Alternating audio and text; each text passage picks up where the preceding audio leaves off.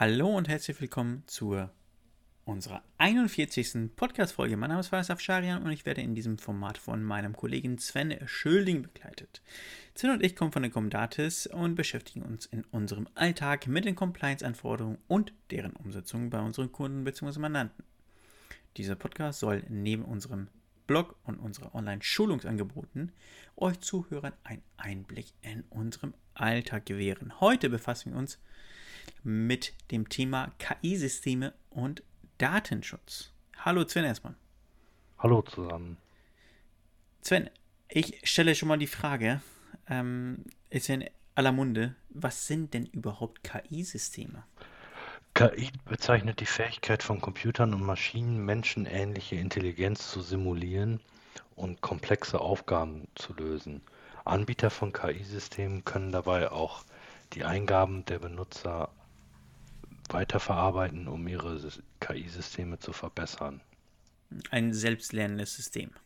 Und ähm, da landen ja natürlich viele, viele Sachen drin. Ähm, was muss man bei der Nutzung von KI-Systemen aus datenschutzrechtlicher Sicht denn betrachten? Ja, Oder ich würde beachten? das Thema der KI in zwei Bereiche mal aufteilen. Einmal die Eingaben, die eben äh, Beschäftigte äh, in die KI-Systeme eintragen können und einmal die Ausgaben aus den KI-Systemen. Ähm, für die Eingaben ähm, gilt nach heutigem Stand und meines Erachtens ähm, zum Beispiel, dass personenbezogene Daten äh, und Geschäftsgeheimnisse nicht eingegeben werden dürfen dass äh, natürlich Berufsgeheimnisse nach äh, StGB, mhm. also Daten von Anwälten oder Ärzten, ähm, also Mandantendaten, nicht eingegeben werden dürfen. Äh, keine Dokumente, in denen personenbezogene Daten oder Geschäftsgeheimnisse äh, vorhanden sind, sollten dort hochgeladen werden in KI-Systeme. Natürlich auch keine Dokumente, die nur für den internen Gebrauch klassifiziert sind. Dann ähm, keine Werke von Dritten hochladen oder einfügen ähm, oder ähm, Daten, die Urheber- oder Markenschutzrechtlich geschützt sind. Ähm, dann ähm, die, ähm, die KI mhm. nicht dafür nutzen, ähm, um äh, die Beurteilung der Persönlichkeit, der Arbeitsleistung, der psychischen oder physischen Belastbarkeit, der kognitiven oder emotionalen Fähigkeiten von Menschen ähm, zu bewerten oder Erstellung von Prognosen über Straffälligkeiten einzelner Personen oder Personengruppen zu erstellen. Das sollte eben nicht gemacht werden.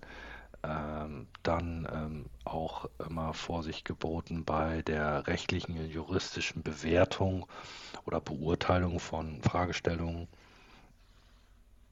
Ähm, dann ähm, auch ein Punkt aus der DSGVO, Artikel 22 äh, nicht für die Entscheidungsfindung nutzen. Das heißt, äh, der Mensch soll hier immer der Entscheidungsträger bleiben. Zum Beispiel beim Personalrecruiting. Das äh, heißt, vereinfacht gesagt, dass eben ähm, für die äh, Entscheidung, welcher Bewerber oder welche Bewerberin eingestellt wird, eben nicht die KI die Entscheidung trifft, sondern der Mensch. Also praktisch im höchsten Falle eine Vorauswahl durch die KI, aber eben, dass der Mensch da der letzte Entscheidungsträger bleibt. Ja, und dann ähm, sollten, sollte man natürlich auch die Ausgaben aus dem KI-System heraus betrachten.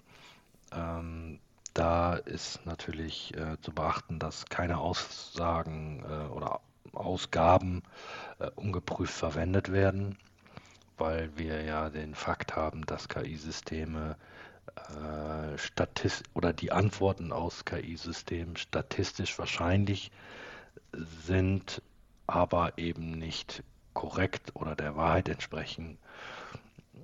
Ähm, dann natürlich auch äh, Vorsicht bei Ausgaben, da sie urheber- und markenschutzrechtlich geschützt sein können. Und äh, wenn wir im Bereich der IT schauen, dann lässt sich ja durch KI auch äh, Code, also Programmierungscode, äh, generieren. Und dort sollten wir natürlich auch vorsichtig sein, weil dieser Code kann natürlich auch fehlerbehaftet sein. Das heißt, wir müssen oder wir dürfen diesen Code nicht ähm, einfach ungeprüft in Produktionsproduktivsysteme hineinfügen. Mhm.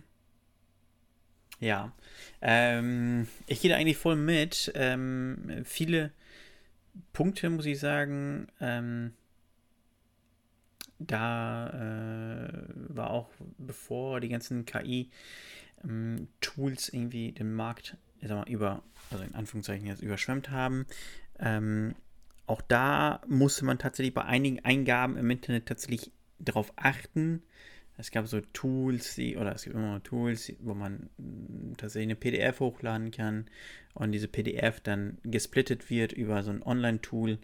Da ist immer die Frage, wo landen dann am Ende des Tages die PDFs? Ne? Äh, und wenn da natürlich personenbezogene oder Geschäftsgeheimnisse drinstehen, dann sind die auf irgendeinem Server, hm, naja, am Ende des Tages weiß man ja nicht, was damit passiert. Äh, bei KI-Systemen ist es tatsächlich nicht viel anders, wie du sagtest. Ne?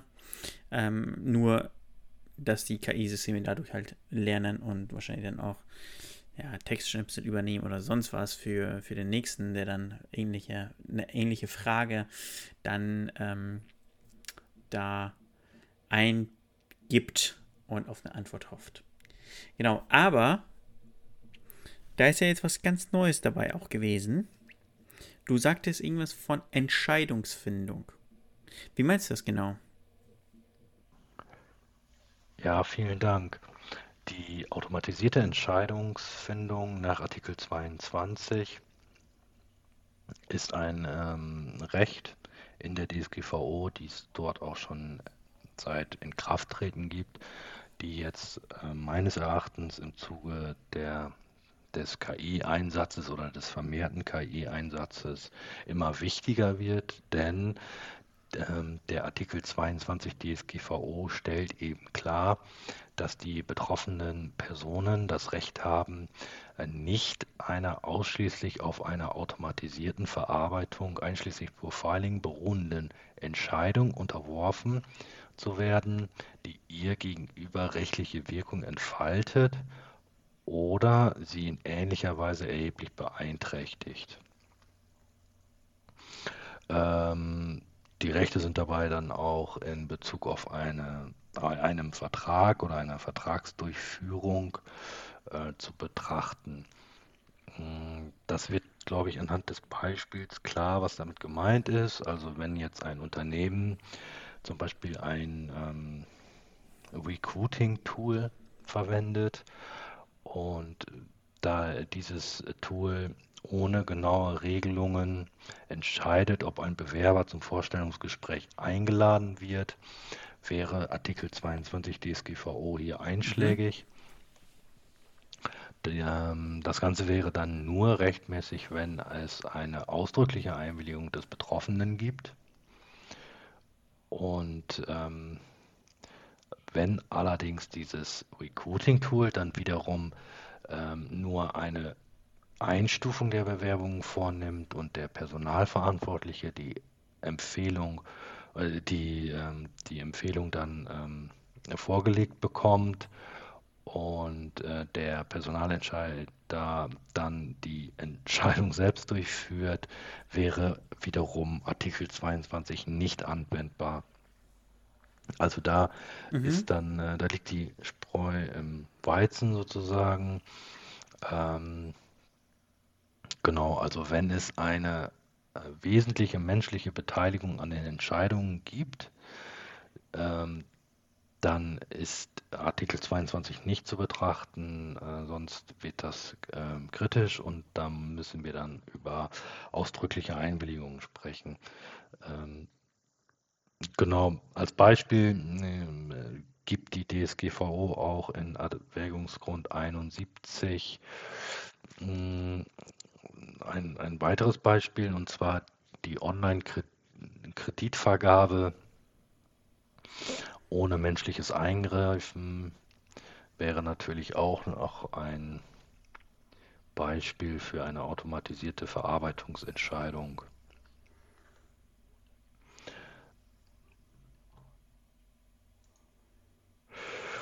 Genau, Absatz 1 des Artikel 22 mh, hm, trifft nicht so oder gilt eben nicht, wenn für den Abschluss oder die Erfüllung eines Vertrages zwischen der betroffenen Person und dem Verantwortlichen dies erforderlich ist. Ähm, zum Beispiel auch, wenn es ähm, Rechtsvorschriften gibt, die das eben so bestimmen. Genau. Oder eben mit ausdrücklicher Einwilligung.